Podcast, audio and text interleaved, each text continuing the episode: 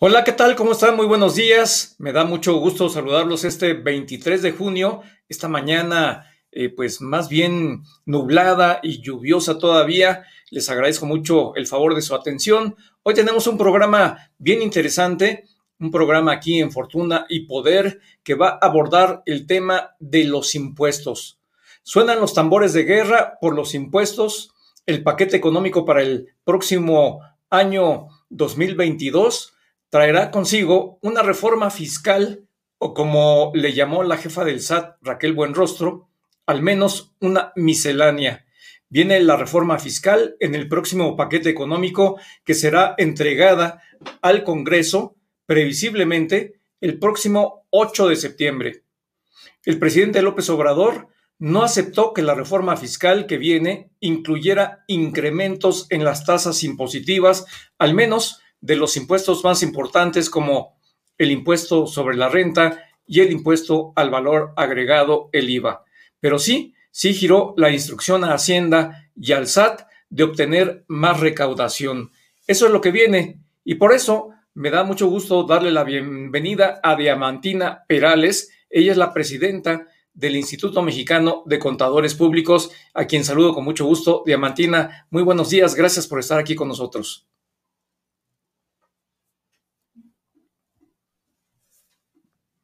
Creo que tenemos ahí un problemita con tu audio. A ver si ya, ya podemos. Ahora sí, Diamantina. perdón. Sí, muchas gracias por la invitación. Buen día, estimado Marco, y aquí estamos a la orden.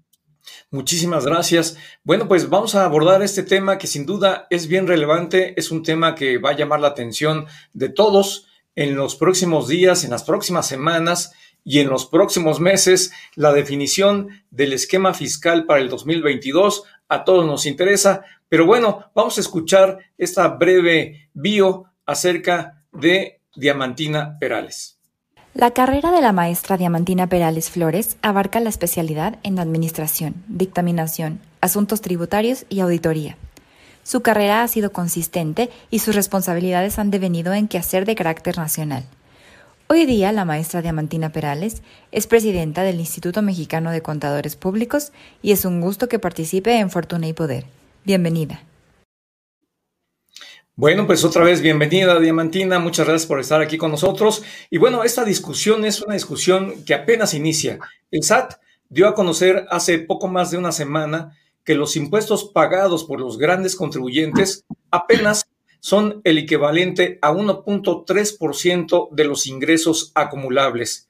El nivel de pago de impuestos se contrasta, por ejemplo, con el 25.4% que pagan las personas físicas con actividad profesional o empresarial y el 11.4% que es la tasa efectiva para los asalariados. Por su parte, el Consejo Coordinador Empresarial señaló que el impuesto que pagan las empresas es de 30% sobre la utilidad fiscal, por lo que cuestionó las cifras del SAT. Pues ahí están las posiciones, esto es lo que hasta ahora se ha presentado, viene todo un cambio, la reforma fiscal que se está elaborando en la Secretaría de Hacienda no va en contra de los contribuyentes que pagan las, eh, eh, que, los contribuyentes cautivos como eh, las personas que nos están viendo o como yo o como cualquier otra, sino que va contra las grandes empresas. Ya vimos que originalmente hizo una acción fiscalizadora en contra de las mega empresas. El año pasado eh, hizo el SAT que pagaran estas grandes compañías como Walmart, como Carso, como FEMSA, una lista de alrededor de 15 grandes compañías que pagaron puntualmente los recursos que desde el punto de vista del SAT no venían pagando adecuadamente. Ahora, para el próximo año, lo que se pretende es enfocarse en esas grandes empresas. Diamantina, eh, ¿cuáles son tus puntos de vista acerca de esto que está planteando el SAT? Sí, muchas gracias, estimado Marco.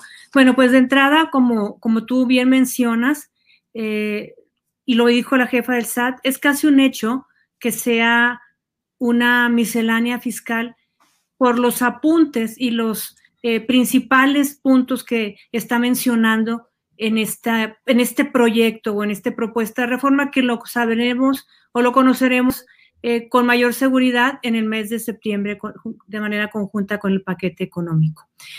Es una consecuencia o es un resultado de la política fiscal que ha venido siguiendo eh, la autoridad, el gobierno a través del Servicio de Administración Tributaria en los últimos años. Es decir, generar al interior de este organismo una eficiencia como se lo planteó la jefa del SAT desde un inicio. Y bueno, lo han considerado que la eficiencia en esta cobranza o en esta recaudación a la que tú mencionas y que ha funcionado a través de grandes contribuyentes o mega grupos de empresas o empresas, eh, lo que fue a finales del 2020 y ahora en este 2021, que como también lo hemos comentado, parten o iniciaron con litigios que estaban ahí pendientes y que, bueno, pudieron concretarlo tanto la autoridad como el contribuyente eh, de la mejor manera. Eh, sin embargo, también hay sectores, y así ha sido mencionado, que aún y con la pandemia han sido, no, han sido afectados, sino todo lo contrario, por la misma naturaleza de sus operaciones. A estos sectores se enfocará y, y, otros grupos de empresas grandes, como tú mencionas, no son las MIPIMES, eh, son consorcios o grupos de empresas que no están consideradas dentro de los grandes contribuyentes, pero que aportan también eh, económicamente a esta recaudación fiscal. Este grupo de empresas o estos sectores a los que se ha mencionado es la consecuencia, estimado Marco, de algo que han considerado el SAT como una eficiencia. Sin embargo, esta eficiencia es en la fiscalización tanto 2020 y 2021 que no fueron reformas, fueron misceláneas, no han, no hemos tenido y lo que se prevé es que no tengamos esa reforma eh, de gran calado donde la reactivación económica y donde la equidad en, en, la repartición tributaria o en la contribución tributaria por parte de todos quienes los que estamos obligados y que generamos ingresos en nuestro país se pueda dar. Entonces, lo visualizamos como Instituto Mexicano de Contadores Públicos que esta política fiscal para concluir este año eh, y que está enfocado el próximo año también, independientemente de la simplificación que veremos más adelante, es para compensar un poco a todo ese grupo de contribuyentes que tuvieron un impacto eh, en deterioro de sus finanzas y por ende en la parte tributaria que fue el año pasado y, a principios de este año. Y entonces lo que no se va a recaudar por este tipo de contribuyentes, que en su mayoría son micro, pequeñas y medianas empresas, compensar la recaudación o equilibrar la recaudación con estos grupos de grandes empresas. Y como se tiene información suficiente al interior del SAT para identificar eh, a través de compulsas, a través de invitaciones, a través de también litigios que puedan tener estas empresas, pues identificar el Servicio de Administración Tributaria, cuál es el mecanismo de cobranza y de acercamiento que realizará con cada eh, uno de estos contribuyentes, ah. esperando unos 200 mil millones de pesos, poder, al menos en los grandes contribuyentes y, el, y el resto en los entre medianos y grandes contribuyentes que señaló la jefa del SAT. Exactamente, Diamantina. En esta segunda campaña de fiscalización que estaría por iniciar el SAT va contra las grandes empresas que ingresan más de 1.500 millones de pesos de 40 diferentes sectores. Las grandes empresas, en términos generales, hay que decirlo, sí pagan conforme a la ley. Sin embargo, el tema, lo que aparentemente nos está dejando ver es que el tema es que la ley ofrece diversos caminos para reducir la base gravable. Es decir, eh, pues hay asegúnes dentro de la propia ley que permiten que las empresas pudieran estar pagando menos de lo que realmente corresponde. Eh, se ha dicho durante mucho tiempo que nuestro sistema fiscal es una especie de queso gruyer. ¿Tú estarías de acuerdo con esta perspectiva? ¿Qué es lo que está pasando realmente? ¿Por qué ahora el SAT pretende llevar adelante una nueva tasación, una nueva, un nuevo tarifario en las tasas que está por cobrar en materia de impuestos? Sí, mira, eh, yo estoy de acuerdo y lo mencionamos el viernes en el convenio que firmamos con el Consejo Coordinador Empresarial y que nosotros, y, gran parte de este convenio tiene que ver con afirmar y afianzar esa cultura tributaria en el empresariado y, obviamente que repercuta a nivel eh, recaudación por parte del SAT pero también generar eh, condiciones para los trabajadores y que esos trabajadores también paguen impuestos. Entonces, las empresas están y el sector empresarial comprometidos a, seguir aportando, pero también aquí hay, que mencionar dos temas. No se puede eh, comparar lo que se puede recaudar o lo que recauda el SAT por concepto de asalariados que por concepto de las empresas. Si hay empresas que prestan servicios sí, o que eh, manufacturan o fabrican, los contadores sabemos y, muchos de ustedes saben que gran parte de sus costos tiene que ver con la mano de obra en todos los sentidos. Y si una empresa el 40% es su mano de obra, el 50%, pues esa mano de obra está pagando impuestos. Le está llegando al SAT. Y si la utilidad que es sobre la que paga impuesto como generadora de riqueza la empresa, si su utilidad fue de un 20%, ¿verdad? Quitándole la mano de obra y otros costos, pues va a pagar un 30% sobre ese 20%. No son equiparables, no es comparable, ¿sí?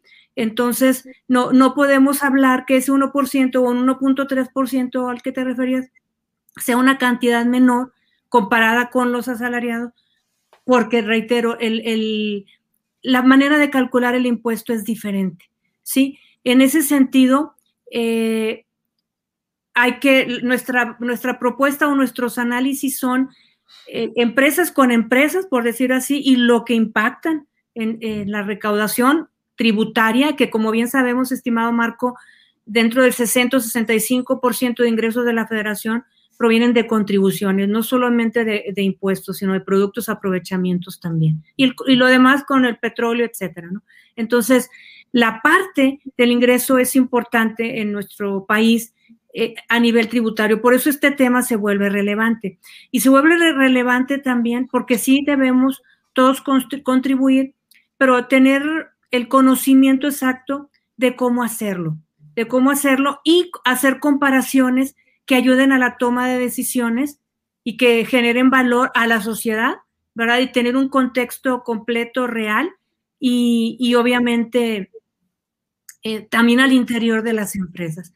Esa tasa efectiva que, mencionas, eh, bueno, es muy diferente su cálculo también en asalariados que tienen solamente ingresos, ingresos por sueldos y salarios y por todas sus prestaciones, a las empresas tanto personas físicas con actividad empresarial y personas morales, que también su cálculo del impuesto es diferente, pero se determina sobre una base gravable, las personas físicas sobre una tarifa, dependiendo del límite de, eh, de, sus ingresos, perdón, de su base gravable, y las, personas y las personas morales eh, con un 30% de manera directa.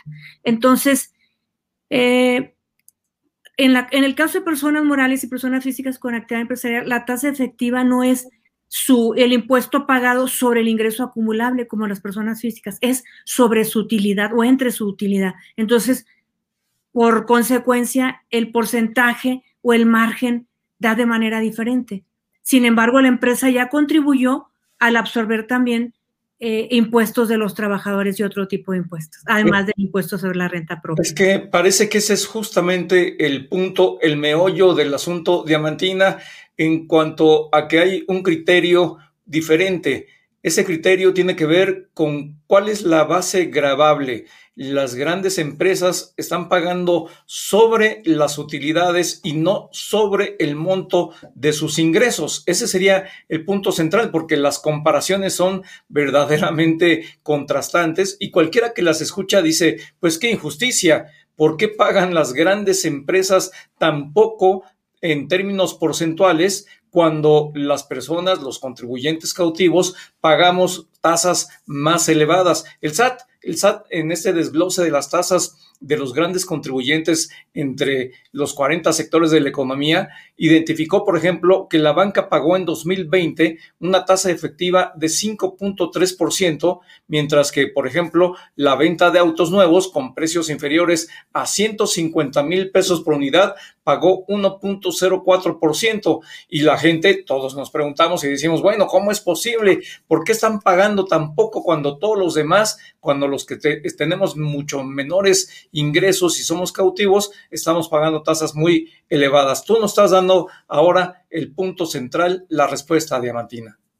Sí, y mira, reitero, si, si en la mayoría de las empresas es diferente cuando es compra-venta, pero el, tema de mano de obra o de sueldos y salarios con todas sus prestaciones eh, es una parte importante dentro de sus costos. Y a través de ellos sí es una, hay una parte que le corresponde pagar al patrón, hablando de perdón, al trabajador en, a manera de retención, hablando del impuesto sobre la renta, pero hay otro tipo de impuestos que las empresas pagan además de, pagar esta mano de obra. Está el, seguro social, la parte que le corresponde al patrón, que es, es muy fuerte, es la más fuerte. Está el Infonavit también, que es, son tasas importantes. Y, hay algo bien importante y, y, que estoy recordando. Tenemos yo creo que cuatro o cinco años donde los sueldos y salarios y las prestaciones, además de los impuestos que le corresponden al patrón, no son deducibles al 100%. Es decir, que la tasa efectiva, que no está bien calculada porque es sobre la utilidad, eh, o el impuesto real sobre la renta que pagan las empresas, aunque le paguen un 100% al trabajador, tanto de su sueldo como de todos sus impuestos relacionados que le corresponden al empresario, al contribuyente o patrón, como le queramos llamar, no son deducibles al 100%. Eso implica para la, ley del, perdón, para la ley del impuesto sobre la renta. Eso implica que la base gravable a la cual se le aplica el 30%, que es la utilidad fiscal o utilidad gravable, está aumentada porque no todos sus gastos son deducibles y parte de la nómina es no deducible, aunque realmente la paga el patrón. Entonces es una tasa o es una utilidad superior a la que debiera ser por, si fueran 100% deducibles lo que realmente paga en sueldos, sus prestaciones y sus impuestos.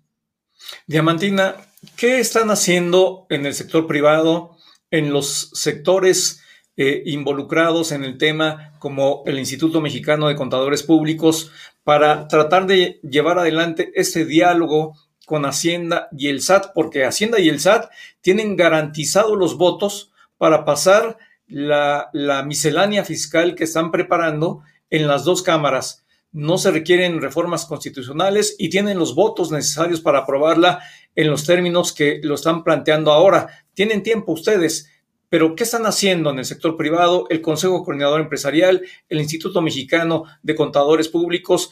¿Cómo están planteando el diálogo para llevar adelante algo que permita avanzar y que no, van, no vaya a convertirse en un fardo para las inversiones, para el sector productivo? Si me haces una pregunta muy interesante, estimado Marco. Primero, identificar nosotros como instituto la parte que nos corresponde. Somos un organismo de 97, casi 98 años, donde mucha normatividad a nivel nacional, eh, eh, contable, de calidad, normativa, etcétera, emana de nuestro instituto. Identificar que nuestra fortaleza, ¿sí? Eh, recae sobre el análisis profundo de esta posible reforma, sobre, obviamente, opinar sobre ese análisis primero, hacer un consenso al interior, acercarnos, como lo hicimos con, con el CCE, antes de ir con la, con la autoridad, con el CCE, como lo hemos hecho con, eh, con Canacintra, lo vamos a hacer con otro organismo este, la próxima semana, etcétera, que forman parte también del CCE y otros organismos. Y, pero sobre todo, nosotros tenemos un grupo que le llamamos Grupo de los Cinco, que somos profesionales, que somos IMEF, la ANADE, a medir la CONAC y, el IMCP, pero sobre todo los que vemos más puntos fiscales es eh, ANADE, que son abogados, con los que nos relacionamos en el día a día los contadores públicos, y MEF, que son financieros, y nosotros como contadores públicos. Hacer un análisis del impacto que esa posible reforma puede tener para que tenga un mayor sustento lo que nosotros hacemos, que somos profesionales. Acercarnos con estos organismos como es el CC, con el cual eh, coincidimos en, muchos temas, para que de manera conjunta hacer nuestro, nuestro posicionamiento, pero también de manera independiente. Nosotros lo haremos primero de manera independiente, eh, también de manera, vaya viéndolo también con ANADI y con, con, con IMEF, para plantear primero, que para nosotros eso es muy valioso, la parte fundamentada técnica con impacto y sin tener una injerencia eh, o interés propio más que lo que es el conocimiento general para la sociedad de lo, del impacto que puede tener esta reforma en las empresas, eh, en los eh, empleados, en la sociedad en general, ¿sí? en todo tipo de organizaciones. Eso para nosotros se vuelve relevante porque somos una voz neutra con el único interés de informar y de, y de aportar, de tomar decisiones y de influir. ¿Sí? Ahora, también porque a través de, los grupos de, empresarios, porque el impacto eh, puede ser importante, positivo o negativo. Y los contadores públicos eh, no estamos ajenos, cada vez estamos más inmersos en la sociedad y debemos aportar también de esa manera. De manera paralela, hacer lo propio con las, porque como lo estamos haciendo con las diferentes administraciones al interior del SAT y obviamente directamente con el SAT. ¿Qué, es lo que estamos haciendo ahorita? Haciendo ahorita, perdón, el análisis previo, vamos a, obviamente participamos en, los parlamentos abiertos, etcétera, con diputados, tenemos cercanía o la apertura como lo ha hecho la, Comisión de Hacienda de la Cámara de Diputados, que ahora fue ratificada la diputada Patricia Terraza, siempre en una apertura con los organismos tanto de profesionales como empresariales. Es decir, no, hoy más que nunca no podemos usar una sola línea, estimado Marco. No podemos ir nada, solamente directamente al SAT o, a, la Secretaría de Hacienda y Crédito Público porque el impacto es general y cuando tienes más elementos y participas, reitero, siempre en nuestra parte fundamentada técnica con base, eh, puedes influir o le puedes también otorgar un mejor o mayor conocimiento a quienes pueden ser más afectados eh, por un impacto de la reforma. Entonces, ¿cómo estamos trabajando en diversos eh, sectores, en diversos niveles para también no hacerlo de una manera fuerte, consolidada y lo más importante, que, que hemos tenido siempre como organismo, de manera muy muy respetuosa con esa cercanía también que tenemos con las autoridades y con la voz que nos ha caracterizado y que sabemos que, que podemos influir. Diamantina, entiendo por lo que nos estás diciendo que apenas están en el inicio de este trabajo para tratar de calcular el impacto que tendría de llevarse adelante en los términos en lo que lo, plantea el SAT, esta miscelánea fiscal. El SAT calcula que podría recaudar 200 mil millones de pesos. Me imagino que ustedes están buscando un, eh, elaborar un impacto mucho más amplio, no solamente en términos económicos, sino cómo impactaría al sector productivo en el que se están enfocando. No sé si tengas alguna idea general, alguna hipótesis de la cual parten eh, para llevar adelante eh, pues este cálculo que ustedes estarían buscando. Sí, mira, porque lo que estamos haciendo es lo siguiente. Sabemos que gran parte de estos 200 mil millones, reitero, es con la fiscalización, cada vez un poco más coercitiva o con mayor conocimiento, etcétera. Y con mayores facultades, porque parte de, los, de la miscelánea que hemos tenido en 2020 y 2021 se ha generado básicamente en dar un poco más de facultades a, la autoridad, en hacer eh, si había duda fiscal en algunos temas, en, hacer una descripción más amplia del mismo, los alcances, etc. Entonces, eh, lo que nosotros estamos viendo, porque también queremos hacer una serie de propuestas, es esta parte contracíclica. Ah, se habla de que va a haber facilidades en la o simplificación, nosotros entendemos en la operatividad para micro, pequeñas y medianas empresas, para poder eh, calcular impuestos, pero sobre todo poderlos ah, presentar y no solamente impuestos, sino una serie de trámites ante el Servicio de Administración Tributaria. Si eso se da, se lleva a cabo, pues sería de gran beneficio para las empresas, así lo vemos nosotros, y, y, eso les permitiría tener un mayor acercamiento con la autoridad y un mayor conocimiento de los temas y sobre todo por cumplir en esta cultura tributaria que también es parte de lo que estamos haciendo con estos organismos, ¿verdad? Generar esta cultura tributaria sin olvidar, que ese es otro tema que no sé si vamos a tocar más adelante, estimado Marco, que también vamos hacia que la base de, contribuyentes se amplíe y es parte de lo que estamos analizando y que no seamos normalmente o en términos generales los mismos los que contribuyamos.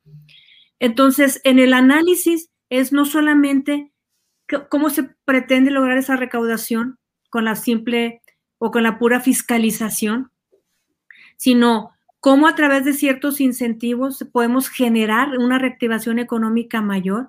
La reactivación económica, Marco, genera recursos económicos para las empresas, genera empleo, genera más utilidades y genera pago impuestos por esos nuevos trabajadores o trabajadores que tenían, eh, eh, perdón, trabajo y ahora no lo tienen, pero que son trabajadores recurrentes, por decirlo de alguna manera, sin embargo, que ahorita no están tributando, ¿verdad? Porque no tienen empleo. Entonces, al generar beneficios fiscales, generas eh, economía, generas circulante, generas empleo, generas más utilidades y pagas más impuestos. Y entonces a veces se pudiera entender que si hay una, un estímulo fiscal, va a, va a recaudar menos la autoridad. Sin embargo, esa, esa menor recaudación en por ese posible estímulo se puede compensar, equilibrar y superar con mayor pago del impuesto sobre la renta, tanto por trabajadores como por empresas. Entonces, el análisis que nosotros estamos haciendo es esos 200 mil millones como en, en, una mezcla diferente, ¿sí? Eh, pudiera ser de mayor beneficio para nuestro, país, no solamente por la parte de la fiscalización. Que qué bueno que se haga porque es parte de las facultades de la autoridad y nosotros pues estamos de acuerdo en eso. Sin embargo, también por los tiempos que estamos viviendo, consideramos que, que la reforma fiscal, esa sería una reforma fiscal, independientemente si hay incremento o no de las tasas, pero una, un mayor equilibrio en, el, en los impuestos lo puede dar eh, este tipo de estímulos en algunos sectores. Sin duda, Diamantina, aquí yo creo que es bien importante ese diálogo que ustedes van a emprender, que están llevando adelante con las autoridades, todos los sectores involucrados, todas las empresas involucradas, porque de llevarse adelante una iniciativa como la que se está planteando, pues eh, tú nos lo acabas de decir de manera implícita, podría incluso convertirse en un obstáculo para la producción, la productividad y la mayor generación de economía a nivel nacional en lugar de incentivar, desincentivaría. Y yo te pregunto, porque lo que estamos viendo es que en la coyuntura que se está viviendo en México, eh, la autoridad fiscal ha buscado tener una mayor recaudación. Su objetivo es tener mayores recursos el gobierno, el presidente de la República ha dado la instrucción de no más endeudamiento y como no hay ese camino, están buscando conseguir los recursos que necesita el gobierno a través de la vía fiscalizadora. En ese sentido, yo te, te pregunto ya como conclusión, Diamantina, ¿tú crees que podamos llegar a un esquema en el que sin tener la reforma fiscal de fondo que durante muchos gobiernos se ha pateado hacia adelante, ahora tengamos por lo menos una, una miscelánea fiscal que realmente incentive la producción y la economía nacional? Mira, es lo que, si no hay un incremento de impuestos, que también es, es uh, está bien, vaya, porque primero hay que ser eficientes de otra manera y es lo que está buscando la autoridad, con lo que se tiene, maximizarlo, maximizar su potencial. Sin embargo, eso que se tiene y ese potencial no solamente es la fiscalización. ¿Sí? Hay que trabajar en ser eficientes, reitero, en ampliar el padrón de contribuyentes. Eh, porque si no, con tanto desempleo ahorita, la informalidad va creciendo y entonces existiría un desequilibrio recaudatorio que lo hemos tenido, pero que se pudiera acentuar. Entonces, la diferencia entre el 2020 y 2021 en estas uh, misceláneas fiscal, ahora para la del 2022, Consideramos que también, además de este tema de fiscalización, debieran, reitero, considerarse otros temas que lo que se pretende es abonarle, aportarle, facilitarle el trabajo a las micro, pequeñas y medianas empresas, que eso sería muy bueno y que, como bien sabemos, representan más del 90% de, de las empresas, ¿verdad? Y lo que se genera en nuestro país que, debemos a través de estas eh, eh, empresas, los organismos empresariales, nosotros mismos vemos que ese es el área de oportunidad donde la simplificación ayudaría mucho y obviamente si hay simplificación llega más fácil la, la, MIPYME a la autoridad a pagarle, a, a retroalimentarse de información, etcétera. Entonces es una, es una mecanismo que va a utilizar la autoridad para tener un mayor acercamiento y que se sientan también con la libertad y eso es bueno. Sin embargo, en nuestra economía, al no existir diferencia ni en impuestos, ni en tasas, ni en incrementos, es, importante que esta, esta fiscalización, si se pretende que la recaudación sea solamente de esa manera, pues llega un momento en que muy pronto se va a terminar, porque entonces todo mundo este, si traían litigios ya no los tengo, sigo pagando, y no puede un país, ese es nuestro punto de vista, eh, recaer su objetivo de recaudación o la mayor parte de la recaudación en solo la simplificación, perdón, en la fiscalización y no generar eh, una reactivación económica en estas MIPIMES, eh, creemos que, que, en un muy corto plazo la fiscalización ya no va a dar los suficientes ingresos. Se tiene que seguir trabajando en esa reactivación económica, no solamente por la pandemia, sino la que necesitemos tiempo, o sea, la que siempre necesitamos con esa eh, certidumbre, eh, con esa legalidad, con ese generar un ambiente de confianza en el público inversionista, en todos los, empresarios que, que, tienen a bien a pensar en nuestro país para poder invertir, generar esa inversión, esa seguridad y confianza en la inversión para que nuestra economía eh, surja más. Sin embargo, un mayor crecimiento en la recaudación lo va a ir dando ese combate a la, a la informalidad que no se ha podido lograr. Pues sin duda ahí están las conclusiones más importantes. Diamantina, sin duda alguna, coincido contigo, creo que la fiscalización exacerbada tiene sus límites, lo que se requiere es un equilibrio, buscar aumentar la base grabable, combatir la informalidad y sobre todo tener un diálogo que lleve a un esquema fiscal que permita un equilibrio y que lleve a una mayor posibilidad de generación de economía nacional. Diamantina Perales, presidenta del Instituto Mexicano de Contadores Públicos. Muchísimas gracias por haber estado aquí con nosotros, con la audiencia de Fortuna y Poder. Gracias, Diamantina. Gracias a ti, estimado Marco. Es siempre a la orden, muy amable. No, al contrario, muchísimas gracias. Pues ahí están las conclusiones, ahí está la voz autorizada de Diamantina Perales, presidenta del Instituto Mexicano de Contadores Públicos. Muchas gracias por haber estado aquí con nosotros en Fortuna y Poder. Los esperamos el próximo miércoles